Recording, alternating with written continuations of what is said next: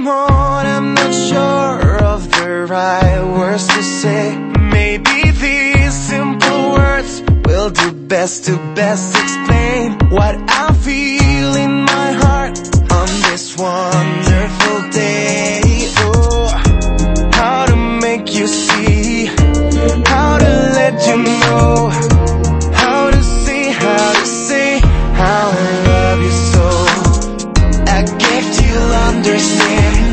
What's the game?